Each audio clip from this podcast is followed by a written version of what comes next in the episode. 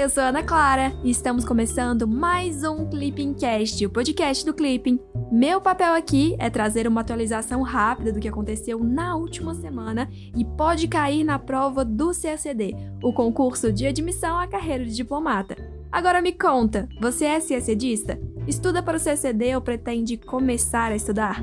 Corre lá para o Clipping, acesse clippingcacd.com.br para ter acesso à plataforma mais completa de estudos para quem quer ser diplomata e começar a estudar para o concurso com autonomia e gastando muito pouco. Romeu, conta pra gente o que aconteceu nessa semana. Ei, Ana, olá pessoal, meu nome é Romeu e eu tô aqui para ajudar a Ana neste Clippingcast. Depois de duas semanas bem movimentadas, com cúpulas do BRICS e do G20, a gente teve uma semana um pouquinho mais tranquila. Ainda assim, com atualizações importantíssimas. Finalmente, depois de meses sem se falarem, os presidentes da Argentina e do Brasil mantiveram sua primeira reunião bilateral. É isso mesmo, Alberto Fernandes e Jair Bolsonaro conversaram. Será que esse é o marco da superação das diferenças ideológicas entre os dois presidentes? A gente não sabe. Mas o que a gente sabe com certeza é que um ciclo chegou ao fim. Depois de quase 10 anos, o Brasil deixou o comando da Força Tarefa Marítima da Unifil, que é a missão de paz da ONU no Líbano. Também tivemos atualizações nada animadoras sobre o desmatamento na Amazônia e também sobre o aumento da temperatura média na Terra. Teve mais um punhado de coisa, mas vamos com calma. Juntos, a gente vai cobrir tudo isso. Romeu, eu preciso confessar, viu, que eu daria tudo para ser uma abelhinha na sala de reunião em que o Bolsonaro teve essa videoconferência com Fernandes, viu? Agora vamos para o resumão dos dias 30 de novembro a 4 de dezembro de 2020.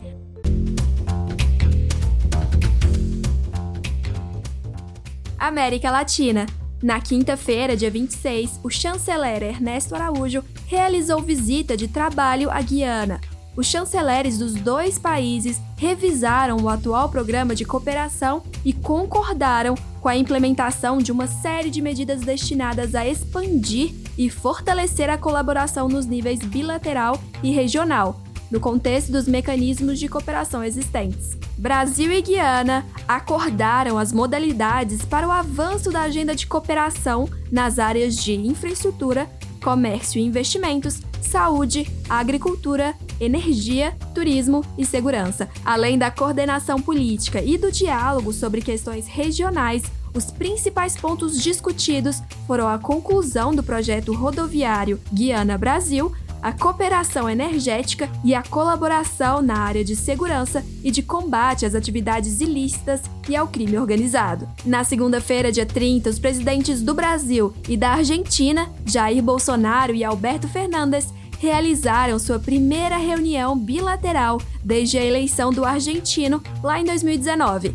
A reunião ocorreu no Dia da Amizade Argentino-Brasileira, celebrado em 30 de novembro. Em 2020, comemora-se o 35º aniversário da reunião entre os presidentes José Sarney e Raul Alfonsin, realizada em 1985 em Foz do Iguaçu, que lançou as bases para a criação do Mercosul. Segundo o governo argentino, Fernandes disse a Bolsonaro para deixar as diferenças do passado e encarar o futuro com ferramentas que funcionem bem, de forma a potencializar pontos de acordo. O presidente argentino considerou ainda que o encontro dá ao Mercosul o impulso que o bloco necessita. Do lado brasileiro, Bolsonaro destacou a importância do Mercosul, a necessidade de dar ao bloco mecanismos mais ágeis e a intenção de avançar na cooperação bilateral na área de turismo. O presidente brasileiro também ressaltou a importância da parceria entre as Forças Armadas do Brasil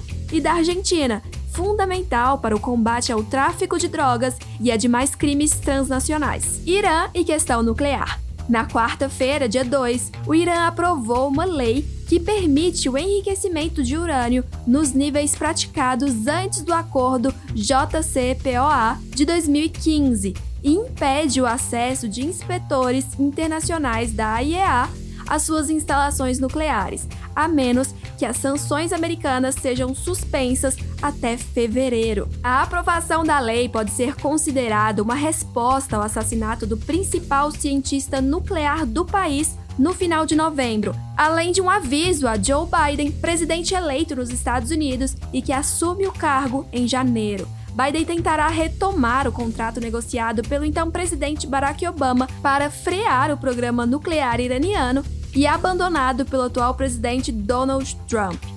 A equipe do presidente eleito afirmou que, após restituir os termos do acordo, também gostaria de trazer para a mesa de negociação a Arábia Saudita e os Emirados Árabes Unidos, além dos signatários iniciais do tratado. Segurança. Na quarta-feira, dia 2, o Brasil deixou o comando da Força Tarefa Marítima da Força Interina das Nações Unidas do Líbano.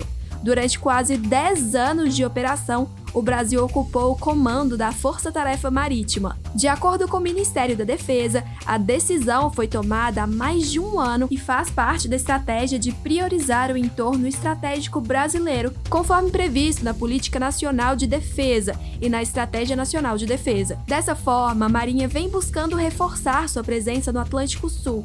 Embora o Brasil tenha deixado o comando da Força Tarefa Marítima, ainda há tropas brasileiras na Unifil. Atualmente, o Brasil mantém militares em oito das 12 missões de paz da ONU em andamento, totalizando quase uma centena de militares. Romeu, conta aí pra gente, você sabe certinho quais são essas oito missões de paz da ONU que tem tropas brasileiras? Opa, Pois então, Ana, de cabeça assim, de cor e salteada, não, não sei dizer não. Mas eu me preparei com uma colinha aqui.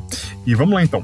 Hoje, o Brasil participa com mais de 200 efetivos na Unifil, no Líbano, na UNIS, no Sudão do Sul, na MINURSO, no Saara Ocidental, na MINUSCA, na República Centro-Africana, na MONUSCO, que é na República Democrática do Congo, na UNAMID, em Darfur, na UNFICIP, no Chipre, e na UNISFA, em Abyei. É bom lembrar também que a MONUSCO, a missão no Congo que você mencionou, é comandada também por um militar brasileiro, hein? Nossa, Ana, verdade, né? Eu tinha esquecido de comentar isso. O general Costa Neves assumiu o comando da MONUSCO em janeiro desse ano. Outra coisa que é importante lembrar também é que esse engajamento do Brasil em missões de paz da ONU não é algo recente. A gente já participou de mais de 50 operações de paz e missões similares da ONU. O Brasil sempre prioriza o envolvimento em operações em países com os quais a gente mantém algum laço histórico e cultural, e eu acho que os maiores exemplos disso foram as missões realizadas em Angola, em Moçambique e no Timor-Leste. E também, né, a clássica e mais recente, que foi a missão no Haiti, bem como a Unifil no Líbano. Pois é, a MINUSTAH foi uma das mais importantes assim para o Brasil, né? Mas antes da gente seguir, é importante anotar algumas informações aqui. O primeiro envio de tropas brasileiras a um país estrangeiro foi em 1956, com a participação de brasileiros na Força de Emergência das Nações Unidas, UNEF, criada para evitar conflitos entre egípcios e israelenses e por fim a crise de Suez. Anotaram aí? Então vamos conversar agora sobre meio ambiente. Meio ambiente. Na segunda-feira, dia 30, o Instituto Nacional de Pesquisas Espaciais divulgou dados que indicam que o desmatamento na Amazônia entre agosto de 2019 e julho de 2020 atingiu o maior patamar em mais de uma década. Foram 11.088 quilômetros quadrados de devastação, a maior taxa já registrada desde 2008. Desde que o DRODS foi iniciado lá em 1988, que é esse projeto de monitoramento do desmatamento na Amazônia Legal via satélite, a maior taxa medida por ele foi de 29.059 quilômetros quadrados, registrada em 1995. Já a menor taxa de desmatamento registrada pelo DRODS ocorreu em 2012. Por fim, cerca de 50% do desmatamento do bioma amazônico no último ano ocorreu no Pará. Na quarta-feira, dia 2, a Organização Meteorológica Mundial afirmou que 2020 pode ser um dos três anos mais quentes já registrados. De acordo com a organização, 2011 a 2020 será a década mais quente já registrada, Caso não haja uma reversão dessa tendência, é possível que o Acordo de Paris tenha seu objetivo frustrado ainda em 2024, viu? Dado que a temperatura média global pode alcançar 1,5 graus Celsius acima do nível pré-industrial, 1950 a 1900. A organização ressalta que, para desacelerar o aumento da temperatura, o mundo precisa de uma ação radical o que envolve a diminuição da produção de combustíveis fósseis. Nossa, que loucura isso, hein, Ana? O Acordo de Paris foi assinado lá na COP21, em 2015, pertinho. E já pode ter seus objetivos frustrados, né? É um pouco triste isso, né? Ainda mais porque o acordo foi considerado bem justo e ambicioso, assim, quando ele foi assinado. A esperança é que realmente o possível retorno ali dos Estados Unidos após a posse do, do novo presidente possa dar algum ânimo a essa luta pela mudança climática. O que, que você acha, Romeu? Tomara, viu? Mas aqui, antes da gente ir para os finalmente do episódio, deixa eu fazer uma brevíssima revisão sobre esse tema. É bom a gente lembrar que o Acordo de Paris, que contou com uma participação decisiva do Brasil nas negociações, está sobre o guarda-chuva da Convenção Quadro das Nações Unidas sobre a Mudança do Clima, de 1992. Uma inovação do Acordo de Paris em relação ao Protocolo de Kyoto é que em Paris, ficou acordado que, pela primeira vez, todas as partes, inclusive países em desenvolvimento, deveriam apresentar planos e alcançar metas para tentar reduzir o aumento da temperatura média da Terra. Isso sempre levando em consideração o princípio das responsabilidades comuns, porém diferenciadas, que foram consagradas na Conferência do Rio em 1992 foi justamente nessa conferência, inclusive, que foi assinada a Convenção Quadro das Nações Unidas sobre a Mudança do Clima. Chegamos ao fim do Clipping Cast com o um resumão da semana dos dias 30 de novembro a 4 de dezembro de 2020. Agora chegou a sua vez. Mande o seu feedback sobre o conteúdo desse podcast pelo nosso Instagram, o arroba. Além disso, vale compartilhar nas suas redes sociais a sua rotina de estudos no Clipping, viu? A gente vai adorar acompanhar tudo. Até semana que vem. Tchau, tchau!